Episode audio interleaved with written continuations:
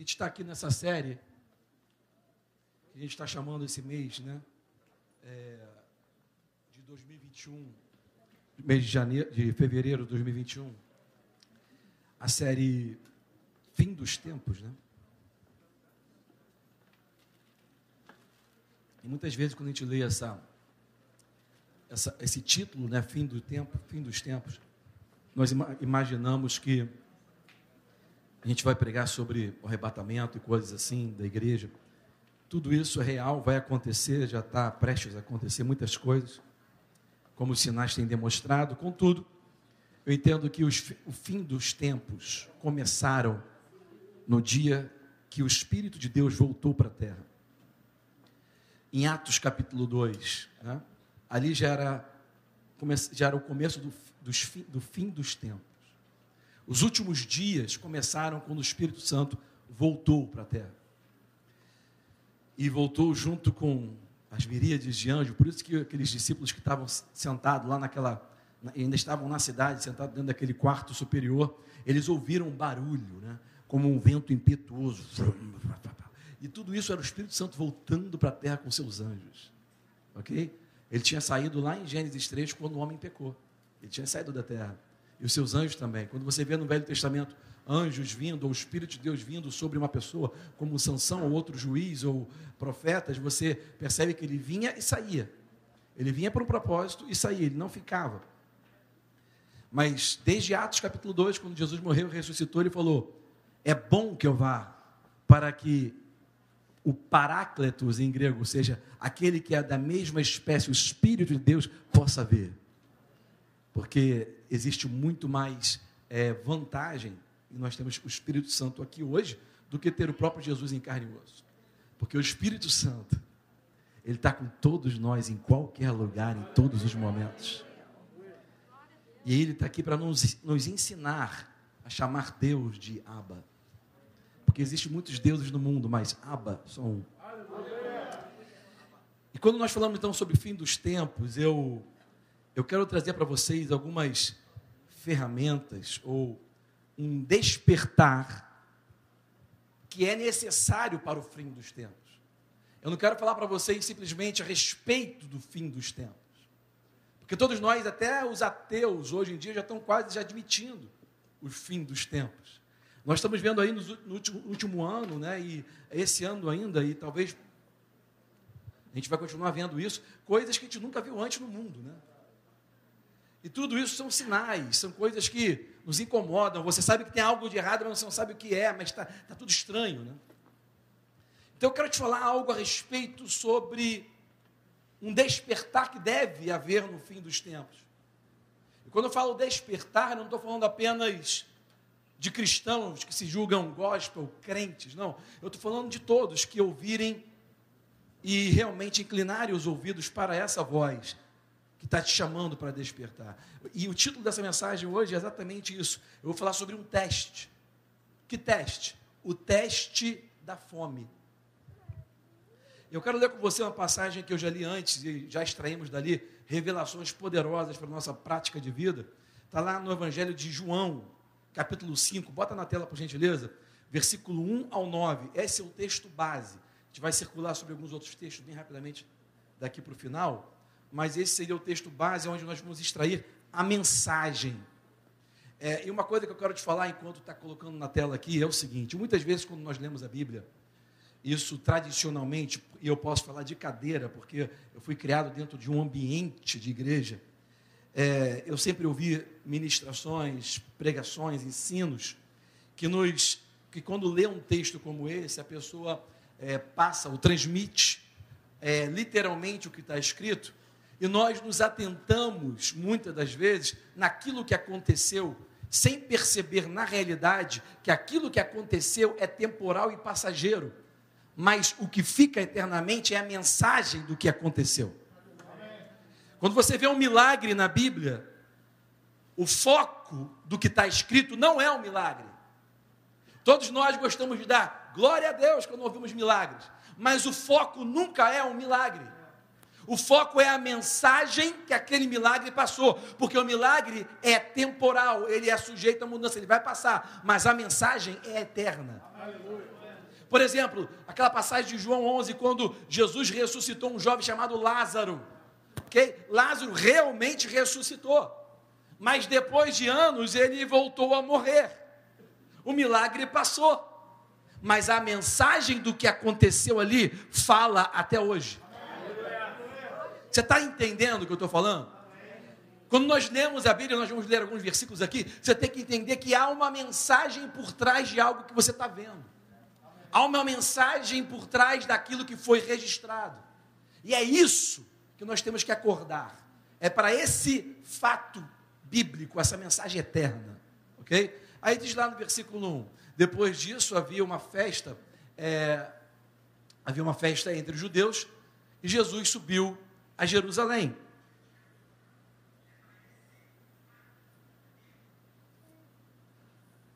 Ora, em Jerusalém há, próximo à porta das ovelhas, um tanque chamado em hebreu Betesda, o qual tem cinco alpendres. Eu vou ler de novo para registrar no, no teu cérebro, aqui na tua mente.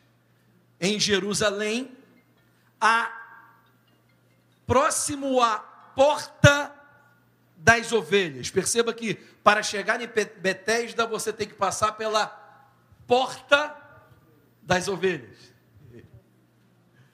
E ali é um tanque com águas, chamado em hebreu Betesda, o qual ao redor daquele tanque de águas havia cinco alpendres, cinco colunas. Vai lá para o próximo. Neste jazia grande multidão, multidão de enfermos, cegos, coxos, paralíticos. Todos eles estavam em Betesda. Fazendo o quê? Esperando, eles estavam ali reunidos, esperando o movimento das águas. Porquanto um anjo descia em certo tempo ao tanque e agitava as águas. E o primeiro que ali descia depois do movimento da água ficava curado de qualquer enfermidade que tivesse. Próximo versículo. E estava ali um homem. Um homem que havia 38 anos, repete comigo, 38 anos. 38 anos. Por que, que a Bíblia deixa registrado essas coisas, né? Mas se está ali é porque tem uma mensagem para você hoje. 38 anos, estava na mesma situação. Ele via a Betesda há 38 anos e continuava paralítico. Próximo versículo. Um dia Jesus entrou em Betesda. Vendo este deitado e sabendo que estava neste estado, havia muito tempo, Jesus faz uma pergunta. E sempre quando você vê Deus falando diretamente na velha aliança, através de profetas, eh, reis, etc., ou Jesus falando nos evangelhos, você tem que prestar o dobro de atenção.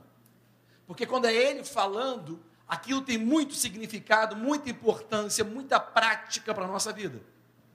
Aquilo, na verdade, as perguntas e o que Jesus fala não serve apenas para um ensino, mas para trazer bênçãos.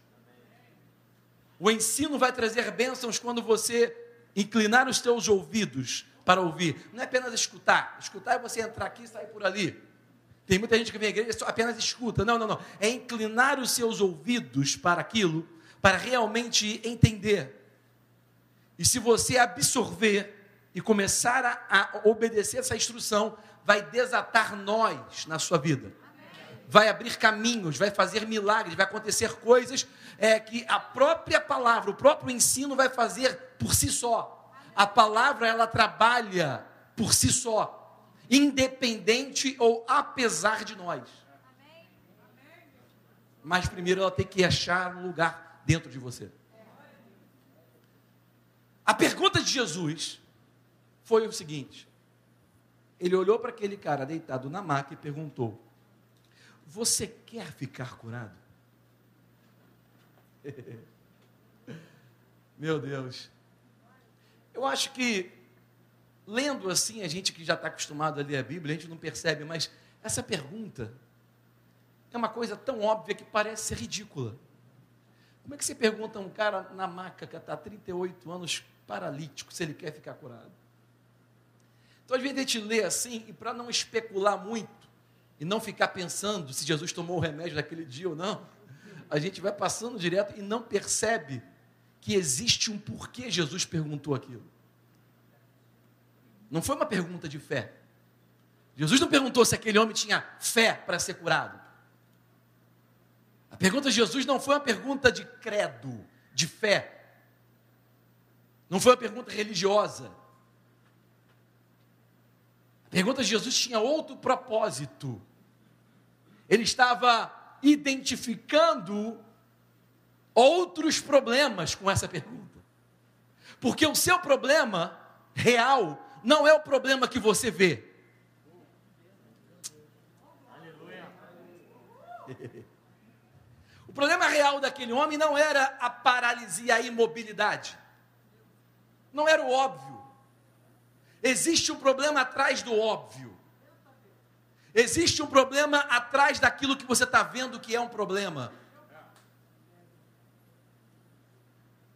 E essa pergunta veio para identificar o que Jesus tinha que lidar,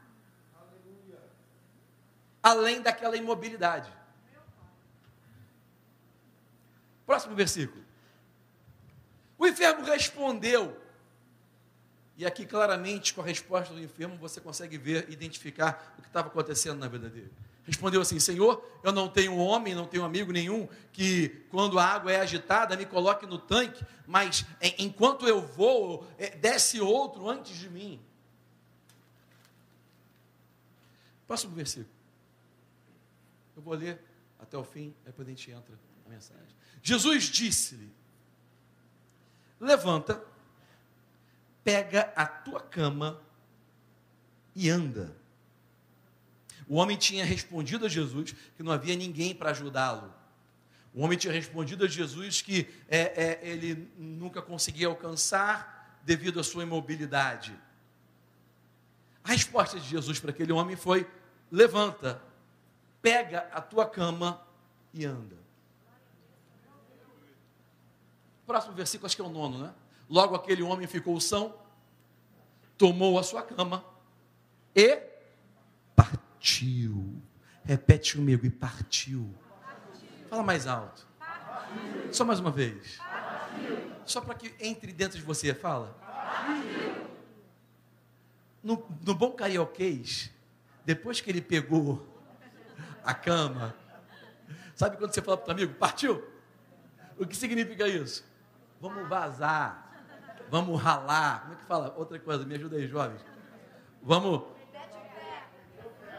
Meter o pé. Hã? Você não é jovem, não, perguntei para o jovem. Fala aí. Você está falando coisa do século passado, amigo. Meter o pé, vamos ralar. É exatamente isso que a Bíblia fala. Ele pegou a cama e ele partiu. Fui. Tchau. Um abraço não olhou para trás, foi embora. E aquele dia era um sábado, um shabat. Vamos lá. Sabe, é, há 25 anos atrás, Rebeca, minha mulher, começou a cozinhar para mim.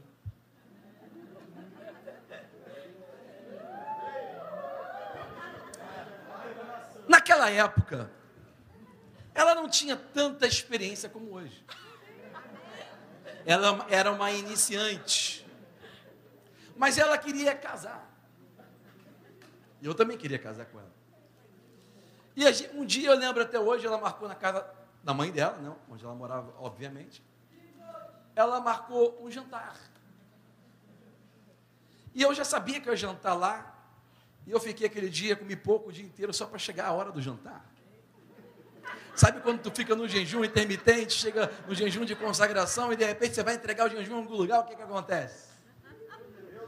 Vou entregar o jejum, né? O bom cristão, crente, gospel, sabe o que eu estou falando, né? Eu vou entregar o jejum. Isso aí significa o seguinte: está vindo um leão aí, está vindo um monstro, né?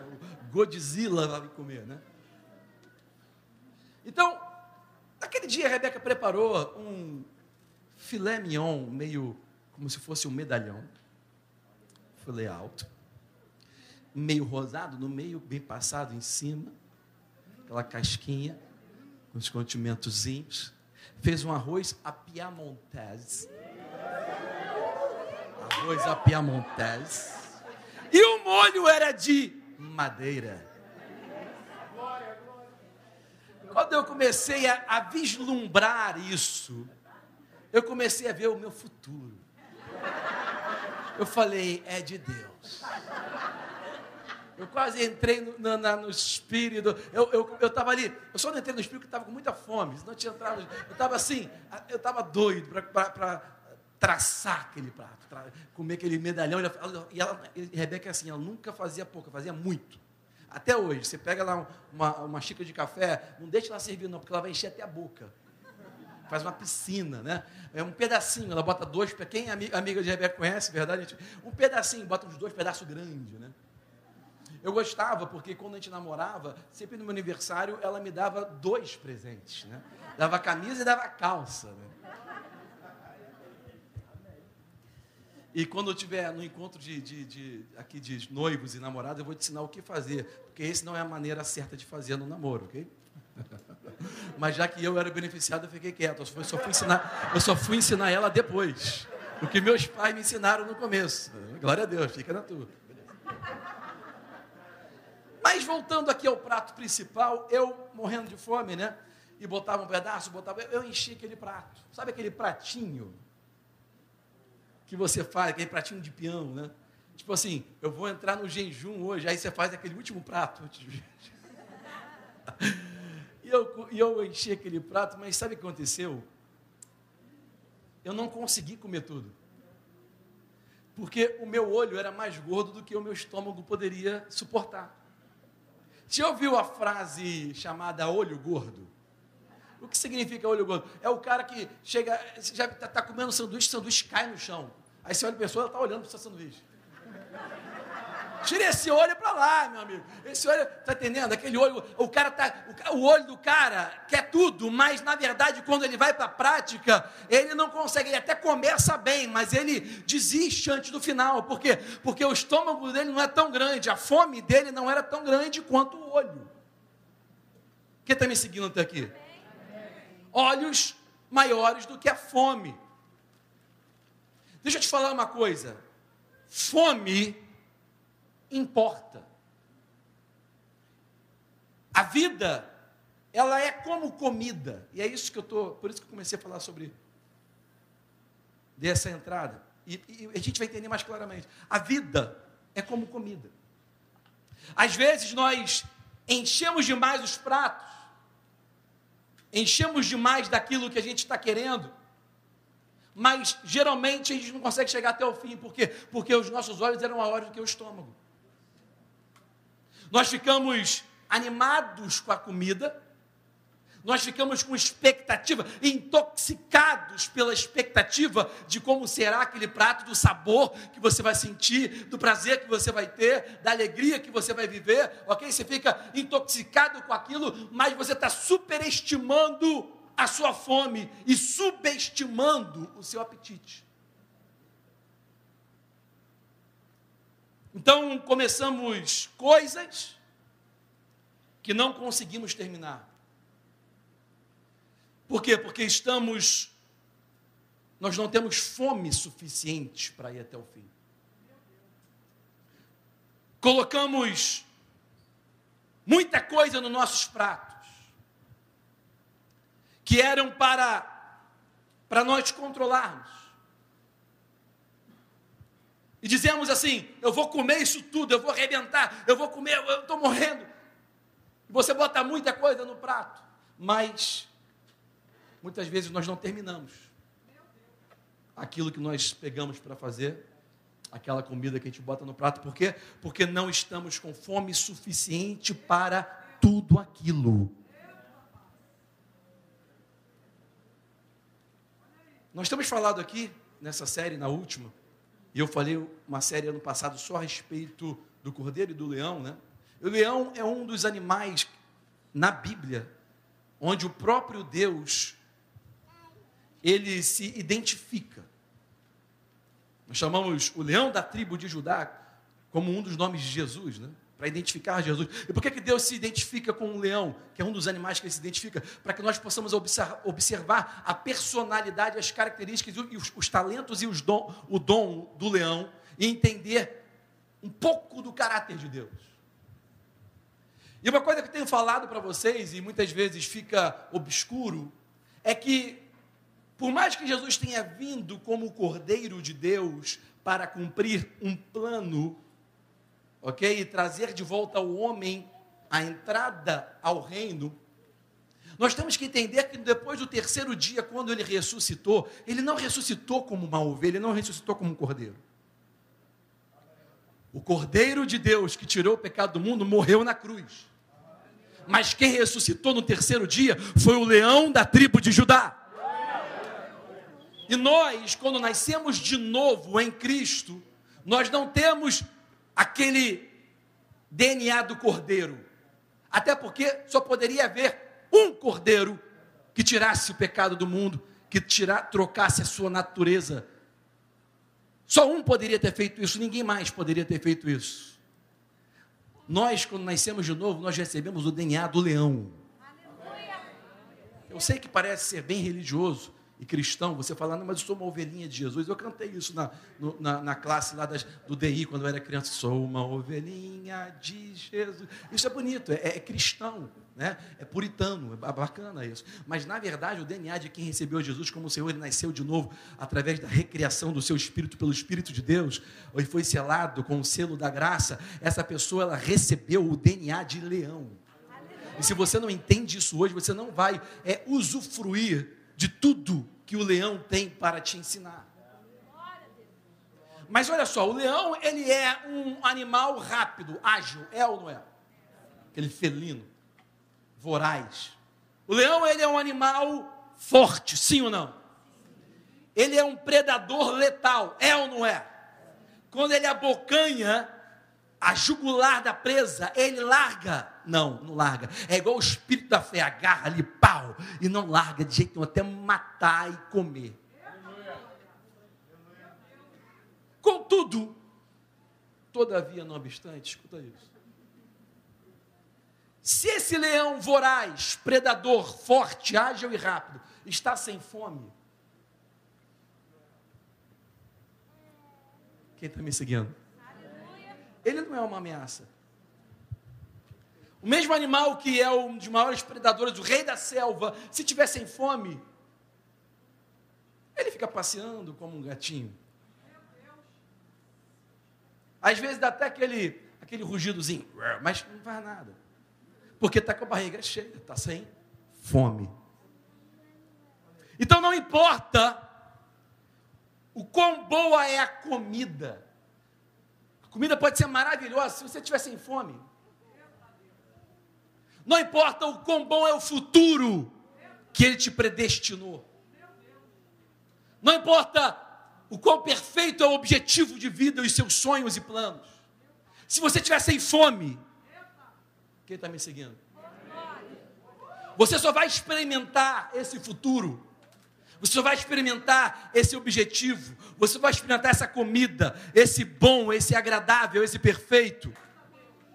Se você estiver com fome disso.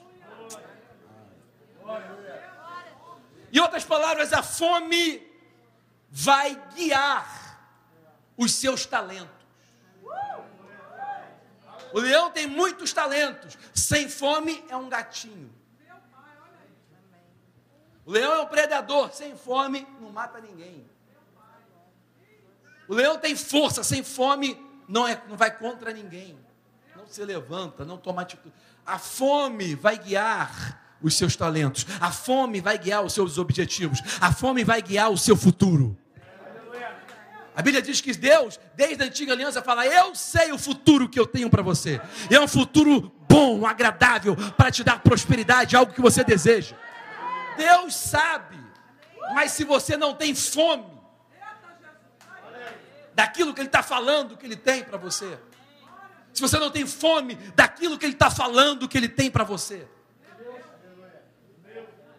a vida passa.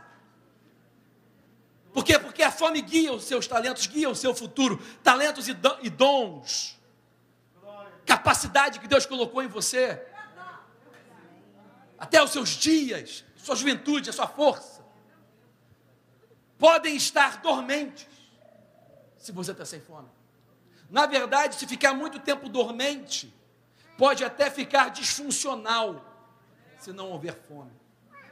Pessoas que têm muito talento são disfuncionais porque não tem fome, não estão usando, estão dormentes. Quem está me seguindo até aqui? Sabe, talvez você não tenha um déficit de sonhos, talvez você não tenha falta de visão. Na verdade, o que você pode ter hoje é um déficit, é uma falta de fome. Às vezes a gente vem para a igreja, né, vem buscar Deus, pedindo a Deus visão, sonhos, me conceda visão, estratégias. De repente você já tem isso tudo. Está tudo dormente. Está tudo já disfuncional, parado, enferrujado. Na verdade, você não tem falta de visão. Você tem, você tem visão. Deus tem colocado em você visão. Você tem sonho. Você nasceu dentro de você com um objetivo, um propósito. A falta não é de sonho, nem de visão, nem de futuro, a falta é de fome.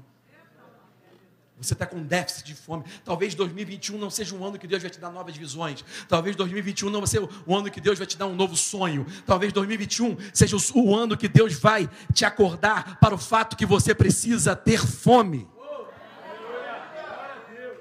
2021 deve ser o, o fim, quando nós falamos sobre fim dos tempos, temos que entender que nesse fim nós temos que ter mais fome. Quero te mostrar algo. Autonomia, você não vai entrar em, em, João 9, não. Eu já comecei, eu estou falando sobre a mensagem. Eu estou falando sobre o tema. A gente vai chegar no literal, ok? Mas já, você já está recebendo o que Deus está falando. A mensagem por trás do que está escrito. Há uma diferença, escuta isso. Uma diferença distinta entre você ter fome e você falar assim: ah, não, eu, eu, eu como, eu posso comer. Sabe, você até pode comer aquela comida sem fome. Sabe quando fala assim, aceita um pouquinho? Não, não, vou pegar, só vou pegar um pouquinho. Aceito. Você come. Você participa. Você experimenta.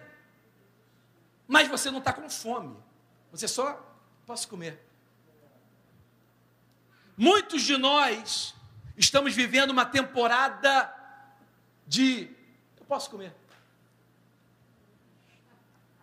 Você até vem para a igreja, mas é como eu posso comer. Você até quer Deus, mas é assim, vou experimentar, eu quero, eu posso comer.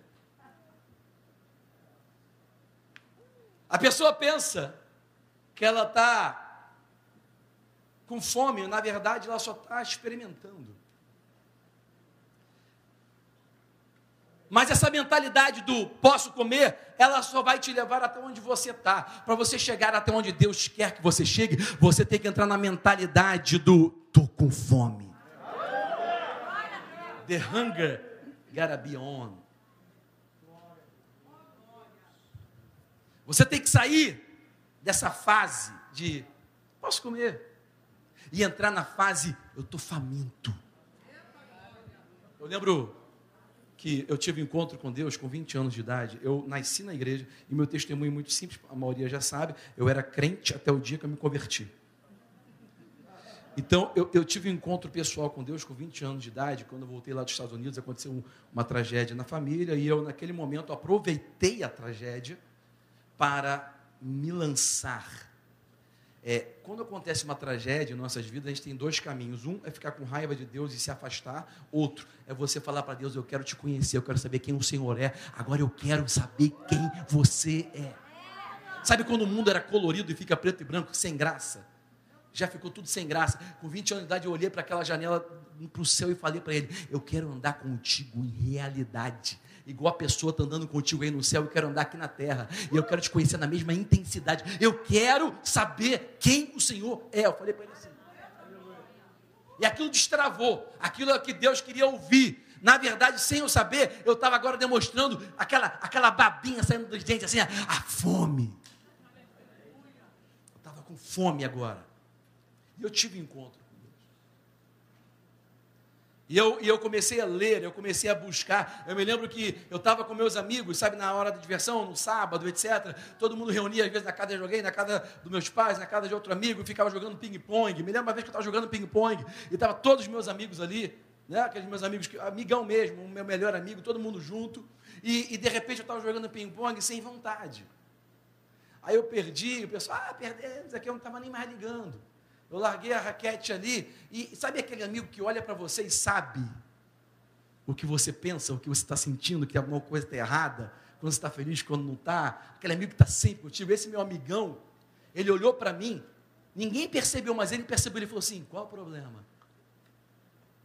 E naquela hora, eu, não é que eu estava triste, é que eu não estava satisfeito em estar ali. Eu tinha até vontade de comer aquela comida, ou seja, de estar com eles, de passar aquele tempo com eles e me divertir. Mas existia uma fome. E eu cheguei para ele, abaixei minha cabeça e fiz assim, ó. Que significava, eu tenho que sair daqui e tenho que ir para algum lugar sozinho para ler minha Bíblia. Eu me lembro que eu passei não sei quanto tempo, meses, talvez anos, lendo o livro de Daniel no Velho Testamento e as epístolas de Paulo. Eu só lia isso. Livro de Daniel e as epístolas de Paulo. Eu não sei porque eu lia, relia, lia, relia. Eu estava com fome. E ele entendeu, eu saí dali, daquela, daquele ping-pong, daquela atividade, fui para minha casa, e ele queria ir comigo, para ficar ali, botar um louvor. Não, não, não, não, não, não, não. Isso aí deixa para outro dia, porque às vezes a gente fazia mais loucuras. A gente ligava o louvor, saía de carro, ficava buscando a Deus, umas loucuras iniciais daquele tempo. Mas o fato é que tinha algumas vezes que eu falava assim, meus amigos, fiquem aí, tranquilo, de boa, a gente se encontra mais tarde, mas agora eu tenho que entrar num quarto e ficar sozinho. Eu tenho que fazer isso, eu tenho que fazer isso. Eu precisava, eu estava com fome. Sabe aquela irritabilidade que você tem quando você está com fome? Vocês vão identificar o que eu estou falando agora. Quando você está com fome, você fica como? Mulheres, quando seu marido está com fome, como é que ele fica? Quando o marido está com fome, deixa eu te falar uma coisa, no encontro de casais a gente vai falar mais isso, na verdade, no final dessa reunião, eu vou fazer propaganda do encontro de casais, a gente vai fazer outro encontro de casais no resort, lá em Búzios, aqui no Rio de Janeiro, ok? Ano passado era para 15 casais, foi 30, esse ano eu já marquei 30 lugares, mas acho que vai encher mais, ok? Vou passar as informações aqui no final, foi... Quem foi ano passado? Levanta a mão aí, que está aqui. Foi bom ou não foi? Meu Deus, foi um refrigério.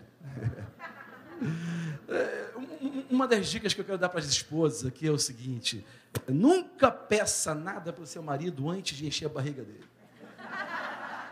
Porque quando o cara está com fome, ele está irritado, sim ou não? A mulher disfarça, a mulher consegue ainda ser agradável. A mulher consegue até te responder, mas quando o homem está com fome, ele não consegue nem responder, está tudo ruim. Ele está irritado. Ele, até ele não sabe por que ele está irritado. Se vai passando mais tempo, vai ficando irritado. É uma irritabilidade. É verdade ou não é?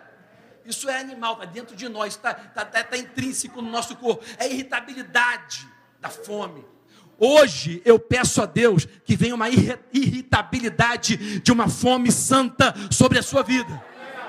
Uma irritabilidade que você nunca teve antes de buscar, de querer comer. Sabe, você ficar agitado, inconformado com a média. Jesus, ele ensinou sobre essa fome. Lá em Mateus capítulo 5, logo no começo, quando ele começou a pregar lá no Monte das Oliveiras e falou as bem-aventuranças, né? Uma das bem-aventuranças, ou seja, o abençoado, ser bem-aventurado é ser abençoado, foi o seguinte: olha, abençoados são aqueles que têm fome. Você não fica com fome quando você é abençoado. Você é abençoado quando tem fome. Vou falar de novo. Você não fica com fome quando é abençoado. Você é abençoado quando tem fome. Abençoados são aqueles que têm fome e sede de justiça, pois serão saciados.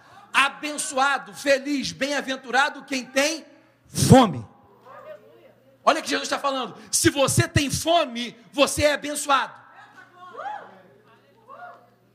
O contrário, a recíproca é verdadeira. Quem está comigo?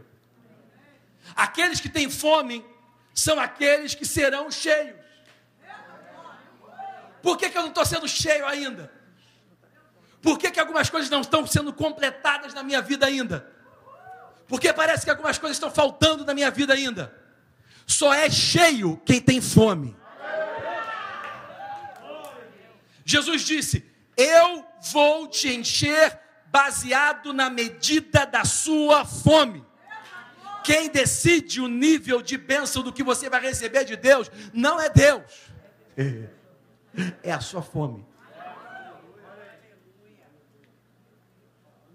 A minha experiência com Deus será proporcional à minha fome. Você, você teve experiências com Deus no passado. Você experimentou coisas que talvez você nunca mais experimentou na sua vida. Eu tive encontros com Deus assim de maneira é, sobrenatural. E quando eu falo sobrenatural, não é religiosa. Não é religiosa. Essa palavra sobrenatural é apenas é, é, é experiências ou, ou é, características de coisas que acontecem em nossas vidas que nós não conseguimos medir em um laboratório. O que nós chamamos de espiritual é algo que existe, todo mundo sabe que existe, até o ateu sabe que existe, mas não consegue explicar, ok? É aquilo que a, a, o mundo acadêmico não tem explicação, é aquilo que um laboratório não consegue observar. Todo ser humano tem características espirituais. Aliás, as, as grandes empresas já entenderam isso e muitas grandes empresas, elas, elas, elas contratam mais baseado nas características espirituais do que nas características da, da capacidade mental, cognitiva, do QI. Eu lembro uma vez que eu vi uma, uma, uma, uma é, estatística de uma grande empresa de seguro nos Estados Unidos, né? seguro dá muito dinheiro, empresa de seguro nos Estados Unidos é tudo gigante, é tudo bilionário, é né? gigante. E eles contratavam sempre os melhores da universidade que se formavam, os melhores né? nas contas, nos cálculos, etc. E eles perceberam que ao longo do tempo, esses caras que eram considerados melhores academicamente, começavam bem, mas desistiam da carreira. Por quê? Porque, por mais que eles fossem bom de QI, eles não tinham algo para os motivar a continuar. E eles começaram a identificar que existia pessoas que ficavam muito tempo, cresciam na carreira, davam muito lucro para a empresa. E a característica dessas pessoas, muitas vezes, não era que, era que elas eram melhores intelectualmente, mas elas tinham outras características que faziam ela continuar. O cara era otimista. O cara, ele via as coisas de maneira diferente. Ele acordava sempre com o pé direito, porque esquerdo não presta.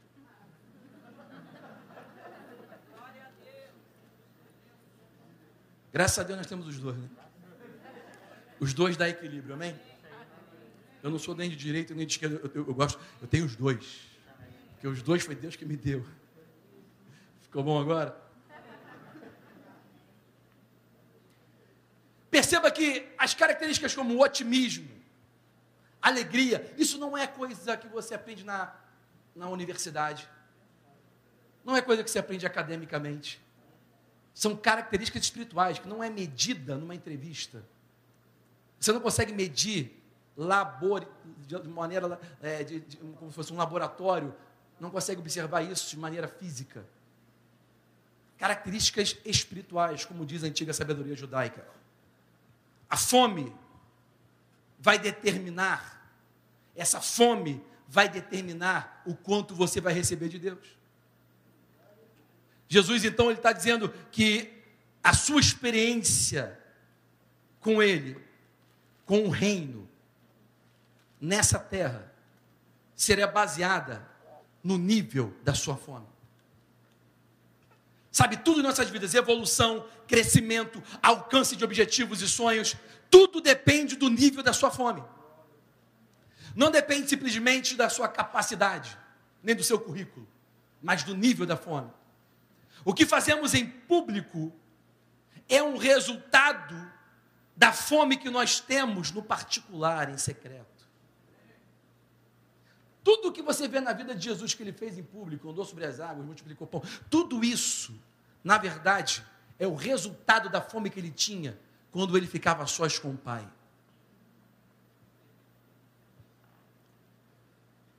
Eu me lembro aquela passagem logo no começo dos evangelhos, né, quando Jesus ele foi guiado pelo Espírito até o deserto. E a maioria de nós sabemos essa, essa passagem, conhecemos como que Jesus ficou 40 dias sem comer em jejum buscando a Deus no deserto, no meio das feras. Diz a Bíblia que o próprio Beuzebu, o diabo, o ex-Lúcifer, né, aquele Satanás, né, ele foi tentar Jesus. Depois do quadragésimo dia sem comer, qual o seu primeiro problema?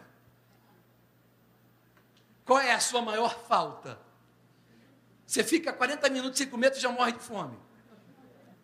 Jesus ficou 40 dias sem comer. Qual é a maior falta dele? Alimento, comida, pão. Pão. Aí o diabo chega, a primeira coisa que ele fala é o quê? Se tu és o filho de Deus. Engraçado que o diabo ele ele quer que você saiba quem você é por aquilo que você faz. Mas o próprio Deus tinha falado com Jesus quando foi batizado por João, dia antes de ir para o deserto, dizendo: Este é meu filho amado. Porque a palavra de Deus fala quem você é, independente do que você faz.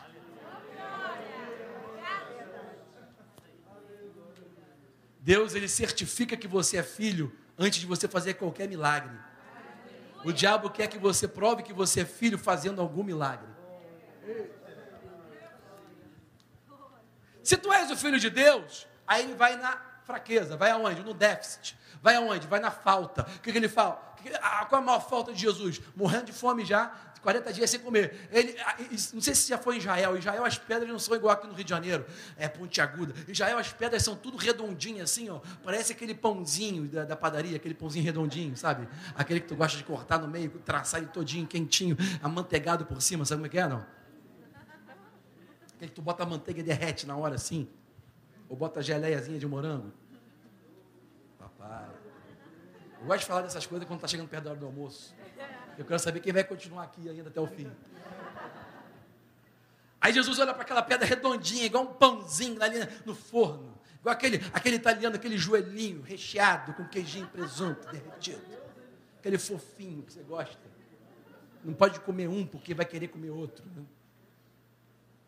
O diabo chega para ele e vai exatamente na falta. O diabo sempre vai na tua falta. Sempre vai evidenciar a tua falta. Sempre vai te provocar no teu déficit.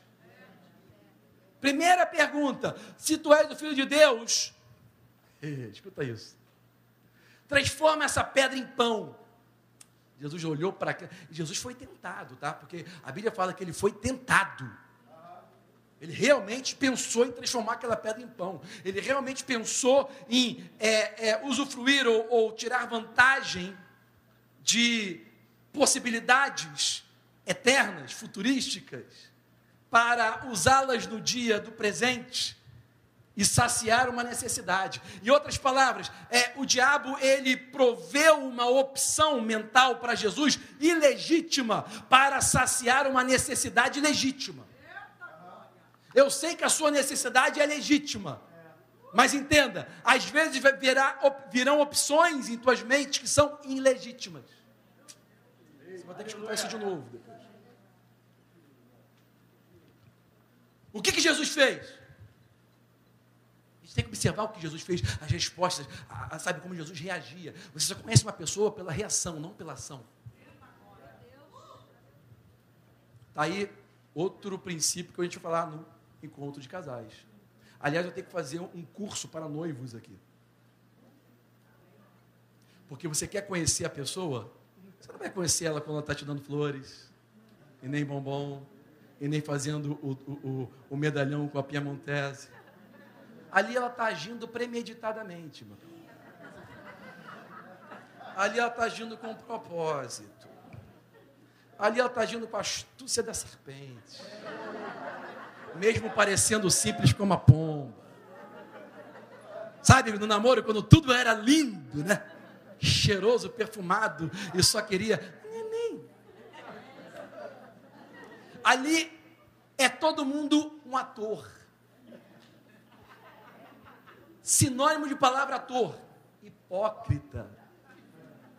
Faz o que não é para tentar parecer ser.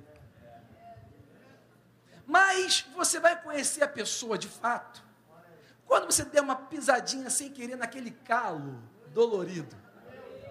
Aquele calinho que ninguém vê, que está dentro do tênis, você pisou sem querer. Pum! Quando pisa ali, amigo, ali você sabe quem a pessoa é. Nós conhecemos a pessoa não pelas ações, mas pela reação. O que Jesus falou? o que Jesus falou? Quando o diabo pisou naquele calo, 40 dias sem comer, pelo amor de Deus, transforma essa pedra em pão. Olha o calo que ele pisa. Olha, olha a falta, a maior necessidade. Jesus deu uma resposta. Na resposta, Jesus ele ele rejeitou a opção ilegítima do diabo. Amém. Escuta isso. Não porque ele não tinha fome, mas porque ele tinha fome. Não porque ele não tinha fome, mas porque ele estava faminto. Jesus disse: nem só de pão viverá o homem, mas de toda palavra que sai da boca de Deus. Tipo assim, Jesus tinha fome do pão, mas ele estava faminto por algo maior. Ele estava faminto por algo que ia alimentar ele de uma maneira que ele não poderia ficar sem. Quem está me entendendo? A única maneira que você consegue evitar o que você quer e que você tem fome nesse mundo é estando faminto por outra coisa. Eu só consegui chegar até aqui na minha, na minha caminhada com Deus porque eu tinha mais fome pelo reino do que pelo mundo. Eu não estou te dizendo que eu não tenho fome do mundo. Eu não estou te dizendo que eu não tenho fome das coisas do mundo. Eu seria um hipócrita mentiroso se eu chegasse aqui dizendo para você que eu não sou tentado e não tenho fome de fazer coisas no mundo. Eu tenho fome, mas sabe por que, que eu rejeito? Porque eu tenho uma fome maior. Eu sou faminto por algo maior, por outra coisa. E essa minha outra fome, ela consegue sobrepor essa fome.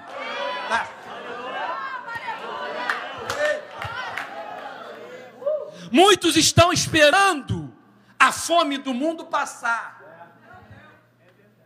Essa fome do mundo nunca vai passar.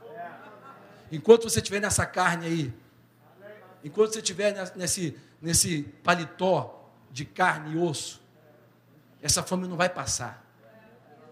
Eu conheço pessoas que já falaram para mim: Olha, quando eu acertar minha vida, eu vou para a igreja. Você nunca vai para a igreja. A fome do mundo não passa. A única maneira de sobrepor a fome do mundo é cultivando uma outra fome. E você tem que cultivar essa outra fome.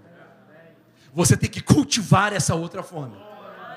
Você tem que cultivar. Deixa eu te falar uma coisa. É um comparativo natural e espiritual. Escuta isso. No natural, quando você fica sem comer, você tem fome. Espiritualmente é justamente o oposto. Quando você fica sem comer espiritualmente, você perde a fome. Espiritualmente, quando você come dessa palavra, nem só do pão viverá, mas de toda palavra que sai da boca. Quando você começa a comer dessa palavra, que é o alimento espiritual, espiritualmente, assim, quanto mais você come, mais você tem fome. Quanto mais você come, mais você tem fome. E eu, e eu comia, aí eu tinha mais fome. Eu comia, eu passava menos tempo com a galera, mais tempo sozinho. Eu comia, parecia que minha fome aumentava. Espiritualmente é assim. Por que, que as pessoas estão sem fome? Porque estão sem comer. Elas não estão cultivando a fome. Os jovens voltaram do retiro tudo, tudo faminto, tudo do fogo. Por quê? Porque comeram os diazinhos. Comeram os diazinhos, aí já está com fome. Você não pode deixar essa fome passar. Tem que continuar comendo. O jovem sentado aqui na frente, sentado aqui no chão, comendo. Quando eu me converti, a minha mãe me levou para uma convenção lá em Washington, D.C., na capital dos Estados Unidos onde tinha uma coreana, sul-coreana, uma doutora explicando, ensinando a palavra. Quando nós chegamos lá, ela não queria levar a gente porque tinha acontecido essa tragédia na família, ela acabou levando. Tem até fotos aí. Ela levou os três filhos. Mateus, que é o meu irmão caçula, era 10 anos mais novo que eu, era criancinha pequena, ok? Eu tinha lá meus 20 anos, assim, quase 21. Eu me lembro quando eu cheguei lá, era tudo aquelas mesas, mesas redondas, num hotel um auditório, ela lá na frente, na, numa plataforma, e, e, as mesas eram divididas por nacionalidade. Tinha um, um bando de brasileiros aqui, os pastores aqui, minha mãe ficou ali com meus irmãos, só que eu já, já era fluente em inglês, já tinha morado fora, já tinha inglês suficiente para entender e me relacionar. Eu fui sentei lá na frente, numa mesa onde só tinha jovens de 18, 20 anos, que era exatamente na frente da mulher. E eu, e, e eu cheguei com tanta fome.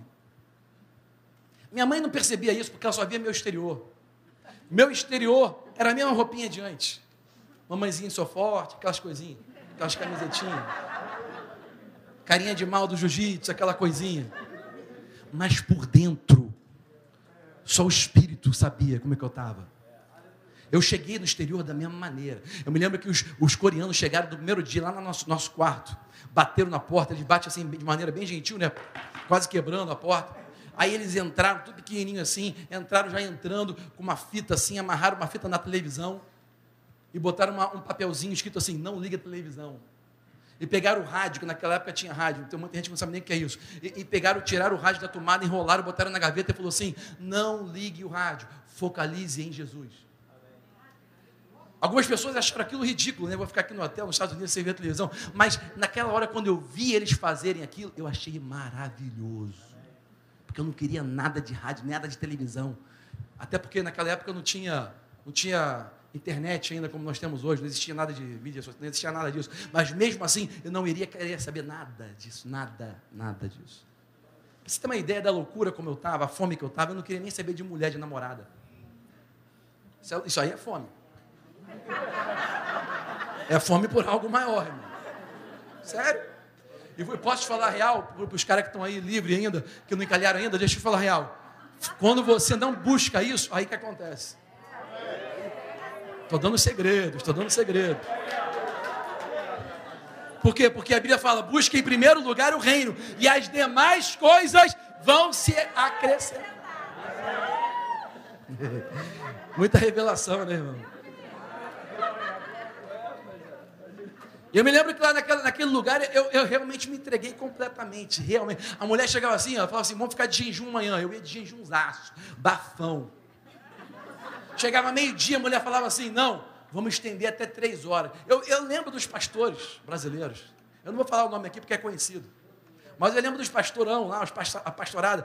Aí, na hora que você saía assim para o break, eu ia lá no quarto, a pastorada estava tudo comendo Pizza Hut.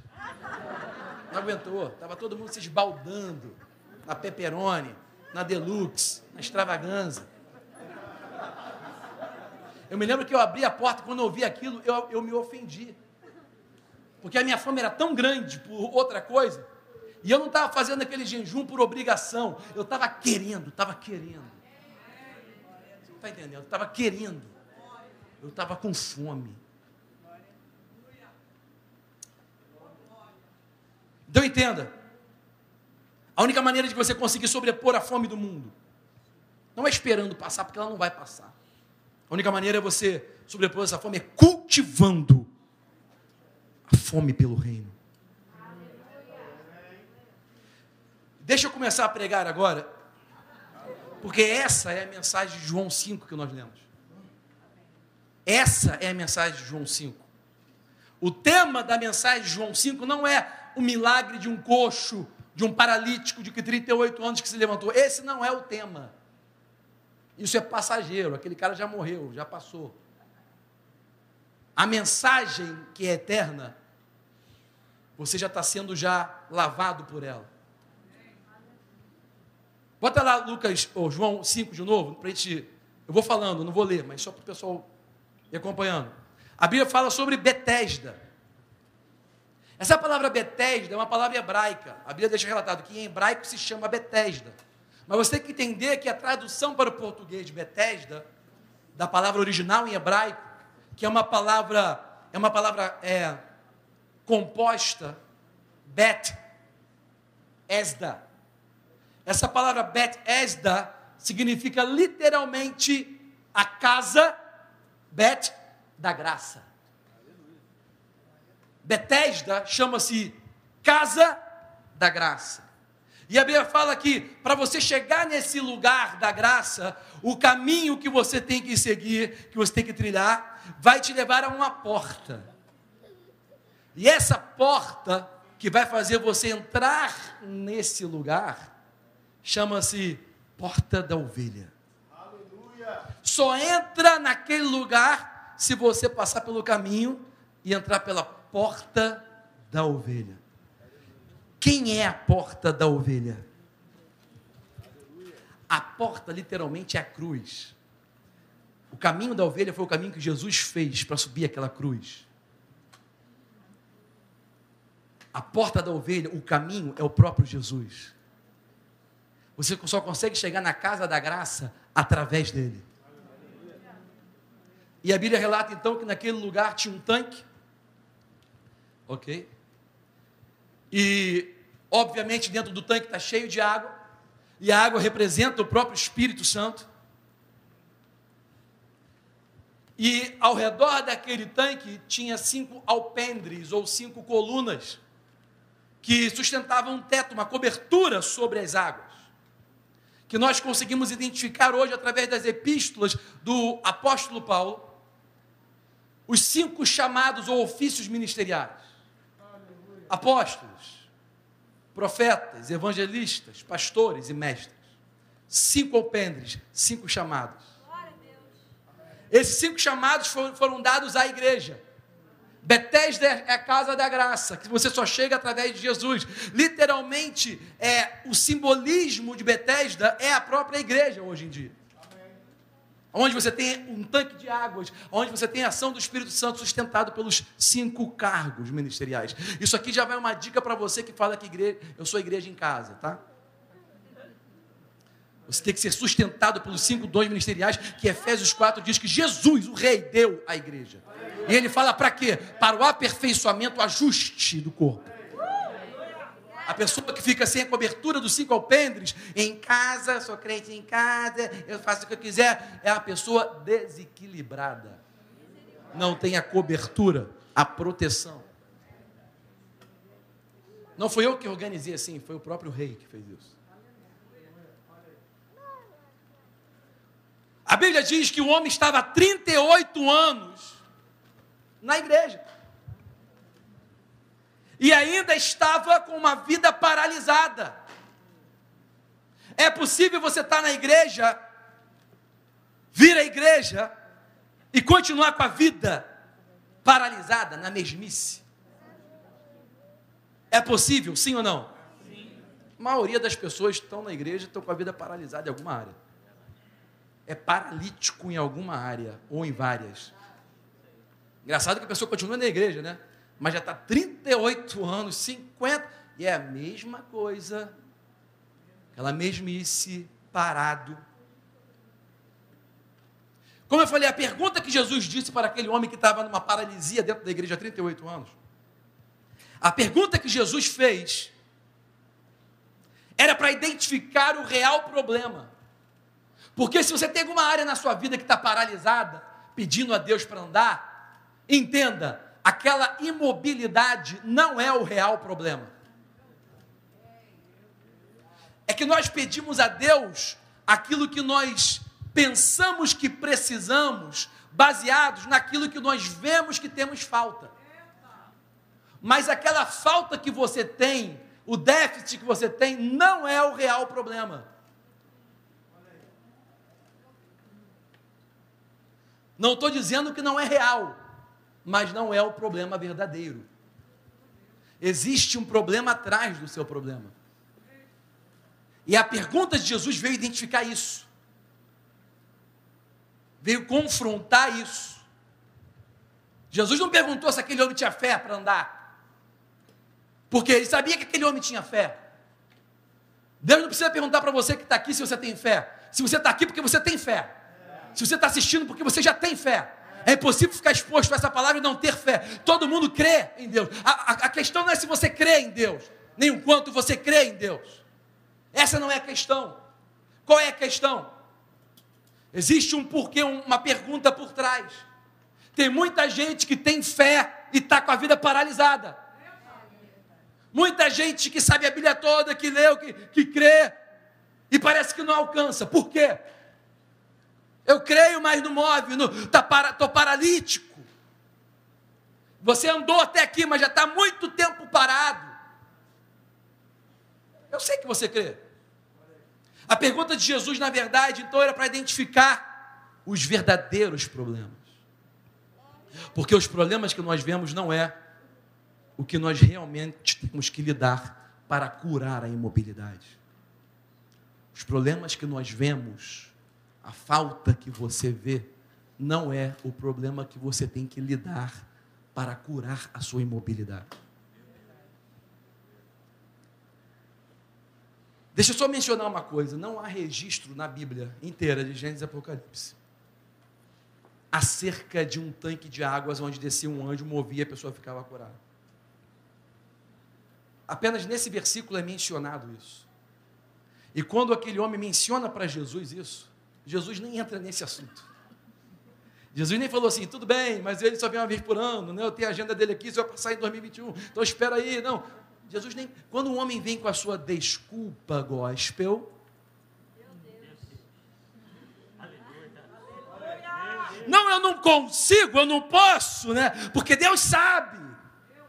Que não tem ninguém para me ajudar. Porque quando o anjo vem, quando o Espírito se mexe, eu tentei, mas eu não recebi. Vai todo mundo para a igreja procurando ah, o movimento do Espírito. E tem pessoa que até tenta, faz um movimento, vai se arrasta para entrar naquele movimento, mas não consegue nada.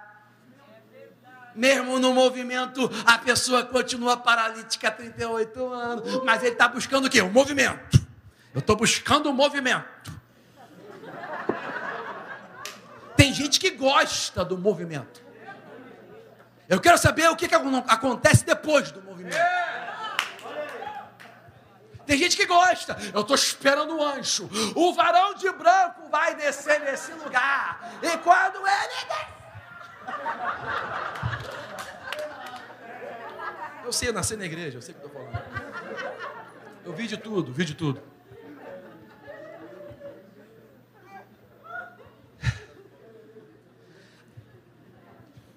Escuta isso. Muitos historiadores concordam que aquela passagem que relata a descida do anjo nas águas, na verdade não passa de superstição. Era uma superstição que havia naquele lugar, que havia em Betesda, que havia na igreja. Muita superstição na igreja. Existe muita superstição gospel que nós chamamos de espírito. Eu sei o que eu estou falando. Muita superstição gospel que você acha que é movimento do espírito. Está ficando quieto aqui, né? Nós chamamos muita coisa de espírito, o que não é bíblico. São apenas superstições espirituais. A pergunta de Jesus foi um teste de fome. Vou testar tua fome. Ele testou a fome daquele homem. Como eu falei, estava claro que aquele homem cria. Aquele homem cria tanto que ele cria, ficava crendo até em coisas que não, não tinha base nenhuma. Quantos de nós cremos em coisas que, tem, que Deus nunca falou? Quantos de nós estamos a vida inteira na igreja esperando um movimento que Deus nunca falou que ia acontecer? Que nunca foi registrado na, nas escrituras. Que você não tem base nenhuma, mas você crê. Você está botando tua fé no lugar errado. O crente, a melhor coisa que o crente faz é crer. O diabo sabe disso. Você crê rápido por qualquer coisa. A fé daquele homem estava baseada na superstição, por isso que ele ficou há 38 anos dentro da igreja, nada mudava. Nada mudava. Por que, que nada está mudando na tua vida? Está começando a identificar? A pergunta de Jesus não foi se ele cria. A pergunta de Jesus não foi, você crê que eu tenho poder para fazer essas coisas? Não, ele não perguntou nada disso. Aquele cara já estava na igreja. Estava 38 anos lá, esperando qualquer coisa, parecendo um movimento. Jesus vai e faz uma pergunta para ele. A pergunta de Jesus foi um teste da fome daquele homem. Preste atenção. Embora ele cresce em uma saída sobrenatural, a pergunta de Jesus confrontou o fato de que se ele realmente queria o que ele cria. Você quer ser curado? Olha a pergunta. Você quer? Escuta que eu vou te falar. A Bíblia deixou registrado 38 anos ali, porque tem um porquê. Escuta isso. O tempo de espera, o tempo que você passa na mesmice, tem o poder de afetar aquilo que você quer. Escuta isso. Quanto mais tempo você vive de uma maneira, você vai querendo menos o que você queria antes. Aquilo vai afetando o seu querer, vai afetando a sua fome. Quem está me seguindo? Muitas vezes nós nos acostumamos com a nossa disfuncionalidade. Você se acostuma em ser paralítico. Tem pessoas aqui que pensam assim: ah, mas é Deus sabe, é isso mesmo, tenho que viver assim. Eu tentei, eu tentei, eu tento, mas não dá. É porque Deus tem um propósito aí, eu vou viver assim. A pessoa está acostumada com a paralisia. Ela não consegue andar. Ela tem falta dessa mobilidade, mas ela se acostumou com aquela necessidade de não conseguir andar. Ela se acostumou com os outros trazendo na mão dela. Ela se acostumou dos outros carregando ela. Ela se acostumou de ser olhada como coitada. Ela se acostumou de sempre ter uma necessidade. Tem pessoas que constroem negócios acerca de, ao redor da necessidade. Fica lá pedindo. Constrói negócios em cima da necessidade. Em vez de construir um negócio em cima da solução. Você está muito tempo na igreja paralítico porque você se acostumou. Você perdeu a fome. Aquela fome que você tinha que te trouxe até aqui. Aquela fome que você tinha quando você buscava e não tinha nada mais importante. E não tinha desculpa, não tinha tempo ruim, não tinha de noite, de manhã, calor ou frio. Você foi se acostumando com a disfunção, com a paralisia. Ah, Deus sabe, só mais umazinha, só mais não sei o quê, mais um pouquinho. E você ainda fica culpando que, que nada muda por causa das suas superstições. Você fica culpando a Deus até, esperando o anjo, o movimento, o varão de branco. Não vai vir varão de branco. Talvez você não veja movimento nenhum. Jesus não falou para aquele homem, tá bom, então vamos esperar, vou esperar contigo, vou chorar contigo, vou me alegrar contigo, vou dormir contigo. Não, não, não. Jesus fez uma pergunta para ele: Você quer? Você ainda quer? Será que você realmente quer? Jesus nem entrou nessa, nessa, nessa baboseira supersticiosa. Nem entrou nisso. Escuta. não se baseia apenas na sua fome, mas no quanto você quer. O quanto você quer isso. Escuta, será que você realmente quer o que ele está falando? A ponto de seguir as instruções que ele está te dando? Deixa, deixa, deixa eu checar o nível da tua fome, eu estou terminando. Vamos ver o nível. Porque eu sei que vocês querem Deus. Eu sei que você quer Deus. Você quer.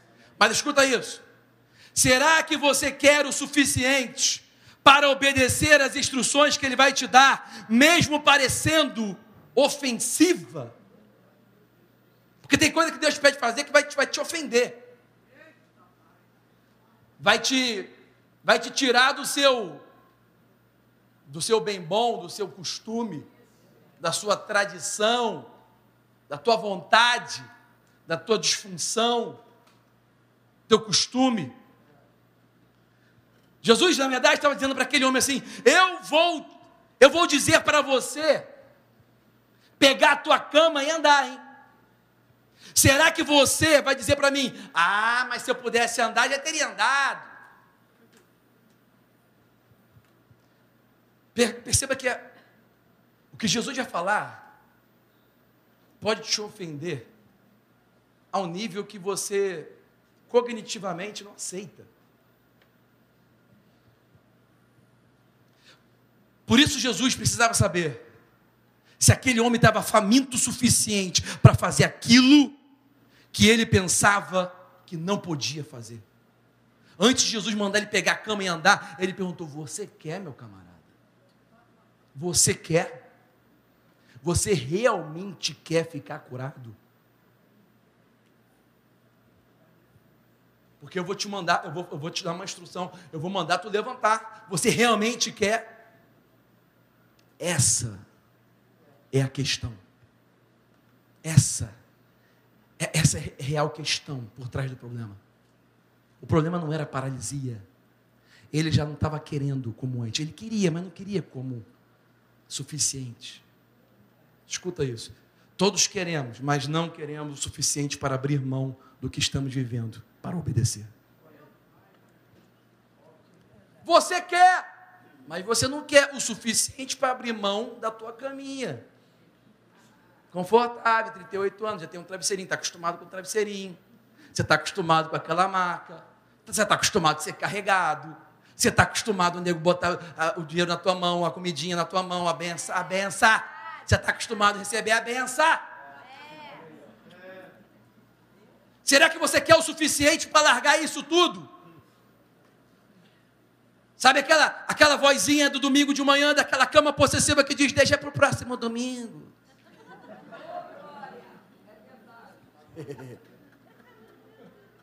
Eu sei o que eu estou falando. Você acha que eu, que eu faço qualquer coisa para Deus por algum interesse pessoal? Eu tenho que abandonar meus interesses pessoais. Eu quero Ele acima dos meus interesses pessoais. Senão eu não estaria aqui há 25 anos fazendo isso. Essa é a questão. Todos queremos, mas nem todos queremos a ponto de abrir mão daquilo que nós estamos vivendo. Essa fase disfuncional, de repente, é até gostosa. Porque tu tem uma desculpa para dar, né? Tu é paralítico, né? É, é confortável. A disfuncionalidade, algumas vezes, ela é confortável. Eu preguei sobre isso alguns domingos atrás. Não me lembro nem o título da mensagem.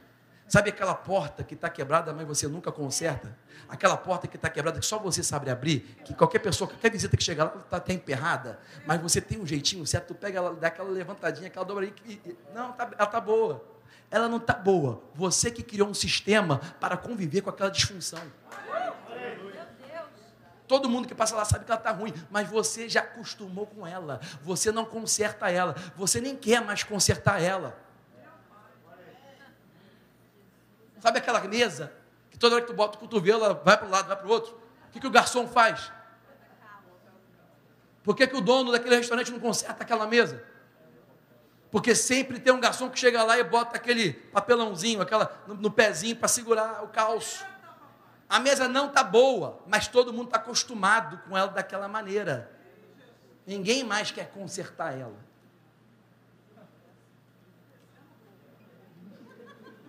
Você diz: Eu quero paz e alegria no meu casamento e na minha vida. Deus, eu quero, e, o pastor Felipe canta aqui, eu quero, eu quero ver você, eu quero, e todo mundo louva, e todo mundo adora, e você fica pensando, Deus, traz a paz e a alegria de novo para o meu lar, para a minha família, meu cônjuge, né?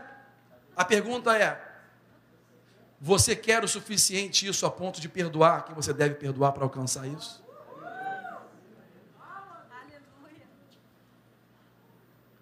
Perceba que o problema não é a, a falta de paz e alegria. Entendeu? O problema é outro. A falta de paz e alegria não é o real problema. O real problema é que você não quer perdoar. E você fica paralisado, sem alegria e sem paz. Eu quero, eu quero ver você e você fala, pai, eu quero paz nos meus relacionamentos. Eu quero, eu quero que meus relacionamentos prosperem, que meus negócios prosperem, que dê certo. E você fala, eu quero, eu quero. E você canta. Mas será que você quer o suficiente a ponto de segurar a tua língua? Será que você quer um casamento bom a ponto de segurar a tua língua? Ou de servir a outra pessoa antes de servir a você mesmo? Ou de andar em humildade, pensando menos em você? Porque deixa eu te falar, em todos os relacionamentos que você vai ter na sua vida, negócios, casa, família, tudo, quando quebra, é por causa do egoísmo. É quando você pensa mais em você do que no outro. É quando você não segura a tua língua. Eu, sabe aquela coisa? Eu sou crente, mas não tenho sangue de barata. Eu sou crente, mas não tenho sangue frio. Ventou daí, venta daqui. Vem quente que eu estou fervendo. Aí depois você fala, Senhor, eu não consigo prosperar nos meus relacionamentos. Meus relacionamentos estão paralíticos. Eu já estou há 38 anos na igreja e ninguém gosta de mim. Claro. Tu não segura a tua língua uma vez na tua vida. Tu não consegue servir a ninguém nem andar em humildade nunca. Mas você canta, eu quero, eu quero. Eu sei que você quer, mas você não quer o suficiente para poder dar o braço a torcer. Essa foi a pergunta. É a pergunta para identificar o real problema. Meu amigo, você quer? Vou perguntar se você crê, vou perguntar, eu quero saber o quanto você quer isso. Porque eu vou fazer, eu vou te dar uma instrução que vai, que vai te levantar, que vai fazer você andar. Você vai ter que pegar a tua cama confortável, mostrar para todo mundo que aquilo ali não te domina mais. Por que, que Jesus mandou ele pegar a cama? Podia ter falado assim, não, é, vai embora, esquece essa cama. Não, não, Jesus falou, pega a cama. Por quê? para ele mostrar para todo mundo que aquilo que dominava ele não domina mais ele. Não é só andar. Você tem que demonstrar que aquilo que te dominava, não, você está dominando agora. Aquela cama que me segurava, agora é eu que seguro ela. E eu levo ela onde eu quiser. Aqui.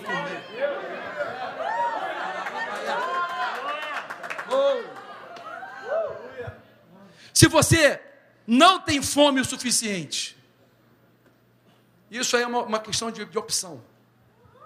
Fique, fique em Betesda. Se você não tem fome suficiente, fica aí com a sua superstição. Mantenha a sua superstição do espírito. Continua aí. Se você não tem fome suficiente para mudar, deixa eu te falar, tem muita gente que quer estar tá na igreja, mas não quer mudar. Então, se você quer estar tá na igreja, mas não quer levantar e pegar a tua cama, meu amigo, fica aí. Pode ficar, é uma questão de. Fica aí esperando a água mexer. Fica esperando o homem de branco aparecer. Você sempre vai ouvir histórias, você nunca vai ver. Porque é só história. Não sei se você está aqui comigo. Jesus perguntou para o cara que estava 38 anos na igreja se ele queria mudar. A Bíblia deixa claro. Betesda, casa da graça, tudo, o simbolismo todo é igreja, ok? Um dia Jesus entrou na igreja. Tem muita igreja que Jesus nem entra, meu. As pessoas estavam na igreja, cego, coxo, paralítico. E estava todo mundo confortável na paralisia, esperando o varão de branco. Jesus entrou, eles nem perceberam. As pessoas buscam ficar no espírito até que alguém consiga receber alguma coisa de Deus uma vez no ano, ao invés de obedecer uma instrução onde muitos poderiam conseguir resultados todas as vezes. Jesus perguntou: Você quer ser curado? Nem todo mundo que está na igreja quer mudança. Eu sei que está chegando meio-dia, está chegando meio-dia, tá, gente? Para aqueles que estão falando, ele está pregando muito, está demorando muito. Nem é meio-dia ainda. Tem três minutos para meio-dia, fica na tua. Tá? Eu sei que a tua fome é grande, mas tem que ter uma fome maior do que essa. Hoje a palavra está pegando tudo, está pegando todo mundo.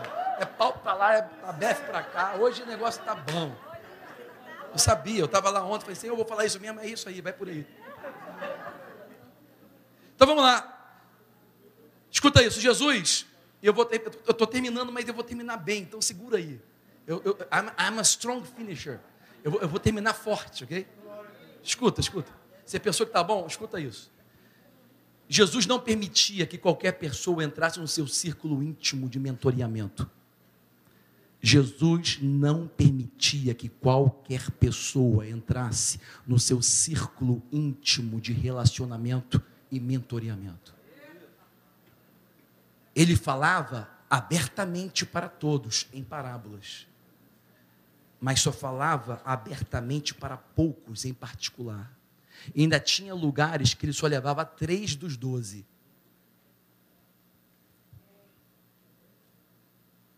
Então escuta. Por que Jesus fazia isso? Porque o que Deus quer fazer através de você, haverão pessoas que vão tentar te puxar para baixo. Se Jesus permitisse todo mundo andar com ele e falasse abertamente, ia ter pessoas puxando ele para baixo. Eu lembro disso experiência própria, já falei diversas vezes aqui na igreja, como que eu tive que às vezes cortar algumas amizades da minha vida, pessoas que eu amo até hoje. Não que eu deixei de amar, continuo amando, tenho saudade. Tenho saudade porque já morreu. Mas eu andava muito junto com a pessoa, eu tive que enterrar meu amigo. Mas antes disso, eu, eu, eu, eu tive que cortar o convívio. Era muito convívio. Eu tinha mais convívio com ele do que com a palavra. Então eu tive que, eu tive que podar. Até hoje eu tenho saudade. Mas eu escolhi a fome maior do que eu tinha. Eu tenho fome de ter uma boa amizade, mas eu tenho uma fome maior do que isso. E pessoa nenhuma segura essa fome. Tentação nenhuma segura essa fome. Eu não troco por um prato de lentilha Podia pregar mais, mas só tem mais dois minutos. Vamos lá. Então Jesus não permitia que qualquer pessoa entrasse. Sabe, todos na nossa vida merecem amor, mas nem todos merecem o investimento que você faz na vida dela. Eu estou falando que eu vou terminar forte, escuta isso. Todo mundo nos seus relacionamentos, nos seus relacionamentos merecem ser tratados com amor. O caminho do amor é o caminho do reino. Mas nem todos merecem o investimento de que você precisa fazer na vida dela. O próprio Jesus falou: não atire pérola aos porcos e nem dê coisas santas aos cães. O próprio Jesus ensinou isso. Então, antes de seguir a Jesus, você precisa passar pelo teste da fome. Lucas 9, 57. Eu vou terminar pela última vez. Bota na tela, por gentileza. Vou pedir ajuda aos universitários, vocês me permitem até medir e dez? Falta nove minutos, vamos lá. É um extra, tá? Bota Lucas 9,57, vamos ler até o 62, ok? Até o finalzinho, olha só. E aconteceu que, indo eles pelo caminho, uma pessoa chegou para Jesus e falou: Senhor, eu vou te seguir para onde você for pastor cantando, eu quero você, e todo mundo, eu quero Jesus. E olha, olha o grande discurso. Eu vou. Próximo versículo. Jesus respondeu às raposas.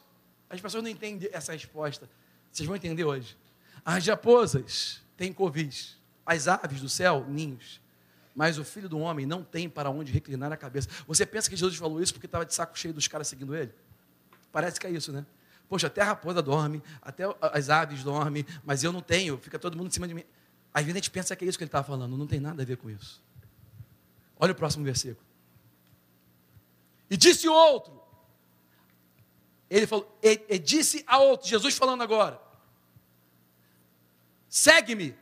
Mas ele respondeu, Senhor, deixa eu primeiro lá enterrar o meu pai. Próximo versículo. Mas Jesus lhe observou, dizendo: Deixa os mortos enterrarem os seus mortos. Porém, tu vai e anuncia o reino de Deus. Até hoje você não entendeu, você vai entender isso hoje. Próximo versículo. Disse também a outro: Senhor, eu te seguirei, mas deixa eu despedir primeiro os que estão na minha casa. Acho que é o último versículo, né? Jesus lhe disse: Ninguém lança a mão do arado e olha para trás. A pessoa que faz isso não está apto para o reino, não tem fome de reino. E eu estou terminando só para te mostrar isso. Eu vou terminar muito forte agora. Só isso aqui já é um seminário, escuta isso. Grandes discursos dizendo que vão seguir Jesus, mas o cara fala: Deixa eu primeiro lá, me permita lá enterrar meu pai. O outro fala: Eu vou te seguir, mas deixa eu despedir da minha família. Sabe, isso mostra claramente o olho gordo do cara. Ele quer seguir, mas não quer seguir Jesus ele não quer seguir Jesus ao nível de deixar o que ele acha que tem que fazer agora. Ele tem olho gordo, mas não tem fome real. Quem está me seguindo? Ser apto para o reino. Isso aqui é muito sério, escuta. Tem muita gente na igreja que não é apta para o reino. Tem muita gente na igreja que vive na sua superstição gospel, gosta daquilo ali e não quer mudar. Não está apta para viver o reino. Por quê? Para explorar o reino. Por quê? Porque não tem fome de reino. Então escuta. Quando nós lemos nessa passagem o cara dizendo: "Permita-me enterrar o meu pai". O que Jesus realmente está dizendo é o seguinte: quando Jesus fala para ele, deixa os mortos enterrarem os seus mortos, ele está dizendo o seguinte: quando você começa a explorar o reino e entrar no reino e viver através das possibilidades futurísticas do reino, você tem que aprender a administrar as imprevisibilidades. Eu sempre falei para vocês que Deus, ele, o caráter de Deus é imutável, mas a sua atividade é imprevisível. Você tem que saber administrar o que é imprevisível. Você não esperava que aquilo acontecesse. Mas aquilo não pode ficar em primeiro lugar na tua vida. Quem está me seguindo? Foi imprevisível. Tem que. Não, não, não. Você tem que continuar no seu trajeto. Quem está me seguindo? Se você quiser ser apto para o reino, você tem que ter fome suficiente para deixar o morto enterrar o morto que você está andando na vida. Essa, esse simbolismo significa a administração das imprevisibilidades. Rapidinho, ponto número dois. Quando ele falou, deixa eu lá despedir da minha família antes. A Bíblia está falando o seguinte: quando nós temos fome, uma fome maior pelo reino do que fome pelas outras coisas, nós temos que entender que haverão temporadas em nossas vidas onde nós vamos ter falta de estabilidade. Sabe, quando você anda no reino de Deus, realmente no reino, não na igreja, no reino, você vai entender que o que você precisa, na verdade, não é estabilidade. O que você precisa é segurança. Por exemplo, Jesus mandou o cara vir, ele veio, andou sobre as águas. Andar sobre água não deve ser estável. Andar aqui no, no piso, tudo bem, mas andar sobre as águas, quanto mais numa tempestade, não é estável. Mas ele estava seguro. Quando você está no reino, você entende que você muitas vezes vai ter temporadas de falta de estabilidade, mas você vai estar seguro. Isso aqui é tremendo, eu poderia pregar sobre isso aqui de novo. Sabe, entenda isso, o que nós chamamos de estabilidade, muitas vezes, é estagnação. Aquele cara, aquele paralítico, se você perguntasse a ele antes, ele ia te falar: não, não, está tudo bem, eu estou estável, eu estou tranquilo, está suave na nave. Ele estava estável na maca, mas aquilo não era uma estabilidade real, aquilo era uma estagnação. Muita coisa que você diz que é estabilidade é uma desculpa para continuar estagnado. Eu estou terminando forte, mas estou terminando agora. Vamos lá. Mortos enterrando mortos. Quando Jesus falou, parecia uma, parecia uma ofensa, parecia falta de sensibilidade. Jesus não foi gentil com o cara. Jesus falou uma coisa dessa, deixa o cara enterrar o pai dele. Não, não, não, não. A mensagem real, quando Jesus respondeu aquilo, era o seguinte: isso aqui é importantíssimo para a pessoa que quer estar apta para colocar a mão no arado e não olhar para trás. Escuta, mortos enterrando mortos significa que você tem que aprender a acelerar conclusões dos seus relacionamentos. Para Samuel, Deus disse: Quanto tempo ainda você vai ficar pranteando aí o Saul? Eu já rasguei o reino dele, chega de ficar chorando.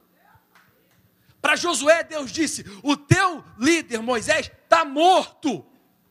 Conclui logo isso na tua vida.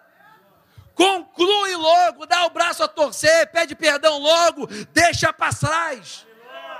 Quanto tempo ainda você vai ficar enterrando morto? Você não está apto para o reino você está querendo enterrar morto. Está entendendo? Quando, quando aquele cara chegou para Jesus, eu vou te seguir, eu vou te seguir. Jesus falou: as japonas têm covis para dormir, os pássaros têm, as, as, aves do céu têm seus ninhos, mas o filho do homem não tem lugar. O que Jesus está querendo dizer para ele? Meu camarada, vai ter dia que eu não vou saber nem onde eu vou dormir. Vai ter dia que eu não vou ter onde dormir. Vai ter dia que eu não vou saber nem onde eu vou almoçar. Eu estava andando outro dia aí, vi um baixinho na árvore e falei, vou comer na tua casa, irmão. Por quê? Nós temos que entender que quando nós andamos no reino, muitas vezes nós não somos estáveis, mas nós estamos seguros. Será que você tem, será que você tem fome o suficiente para largar sua estabilidade? E para saber que você está seguro nele, embora instável. Deixa eu despedir minha, da minha família primeiro. E eu vou terminar agora. Pela, pela última vez, Altomir, pela última vez. Deixa eu despedir minha família. Jesus falou: você não está apto, você não tem fome suficiente. O que, Jesus, o que Jesus estava realmente dizendo era o seguinte: Deus vai enviar, escuta isso, escuta, escuta, escuta. Deus vai enviar para você, quando você começa a andar no reino, Deus vai enviar a você oportunidades inconvenientes. Você quer ir lá despedir? Não, é inconveniente. Mas entenda, oportunidade é uma coisa que vai e nem sempre volta. Mas Oportunidades, elas não vêm sempre em tempos convenientes. Às vezes você está achando aquilo muito conveniente, ter que fazer aquilo, mas é a oportunidade que Deus abriu para você. Então, se Deus enviar uma grande oportunidade inconveniente, a minha pergunta é: você estaria pronto para dizer sim? Estaria pronto para dizer sim para algo inconveniente? Geralmente, quando a ausência de fome é um sinal de que a pessoa está cheia com outra coisa. Eu ia tocar no assunto aqui, não vou tocar não. Não vou tocar porque o jogo é hoje, entendeu? É, é decisão, não? É decisão o jogo? É às quatro horas, né? Então não vou nem falar sobre isso, né? Porque tem, a, a fome, né? A fome Aí você vai ficar assim, você vai ver na realidade qual é a fome maior. Você fala, meu Deus, não tô, eu não tenho fome suficiente. Né? Então não vou nem tocar nesse assunto hoje, amém? Eu não quero perder vocês aqui no final. Mas as oportunidades que Deus vai te enviar são inconvenientes, tá? Você queria ficar vendo o jogo. Mas não falar sobre isso não. Escuta, se você está com ausência de fome do reino, é porque você está cheio com outra coisa. Se você está com fome, com ausência da fome pelo reino, é porque você já está cheio com outra coisa, com bolota de porco.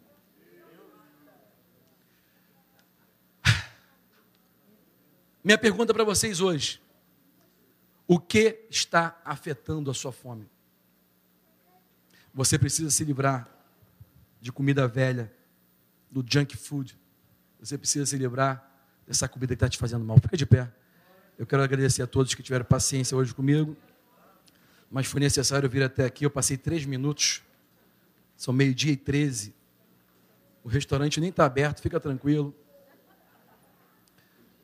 A sua comidinha está lá pronta para ser esquentada já já. Tudo pronto, preparado.